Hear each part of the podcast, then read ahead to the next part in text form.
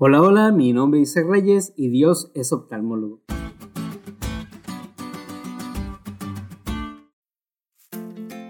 El daltonismo es una enfermedad ocular que dificulta el reconocimiento de los colores azul y amarillo o rojo y verde.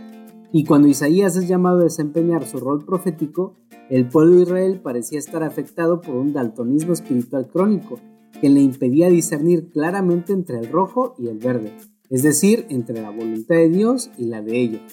Así que esta mañana te propongo que veamos a Dios como oftalmólogo, mostrando la solución al daltonismo espiritual de su pueblo mediante la revelación objetiva de su voluntad. Veamos esto en la Biblia. Dios es claro al dirigirse a su pueblo.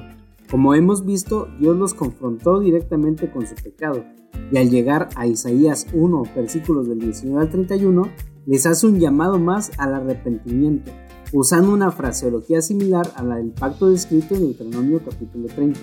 Aquí en Isaías 1, 19 y 20 se establece claramente que si el pueblo Israel quería escuchar y obedecer la voz de Dios, disfrutaría de bienestar y prosperidad, pero de lo contrario sería consumido. En este contexto es que vemos a Dios como oftalmólogo, asumiendo la responsabilidad de sanar el daltonismo espiritual de su pueblo. Isaías capítulo 1 versículo 25 dice, y limpiaré hasta lo más puro tus escorias y quitaré toda tu impureza.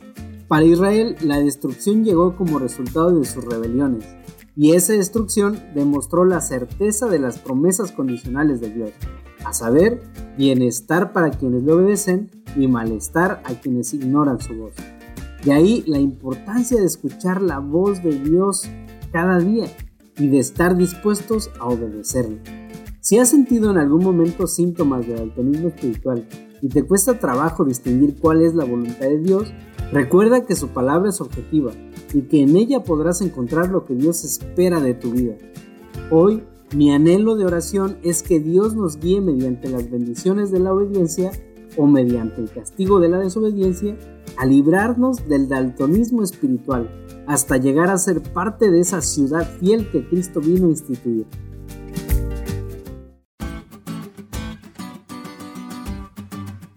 ¿Te diste cuenta lo cool que estuvo la lección?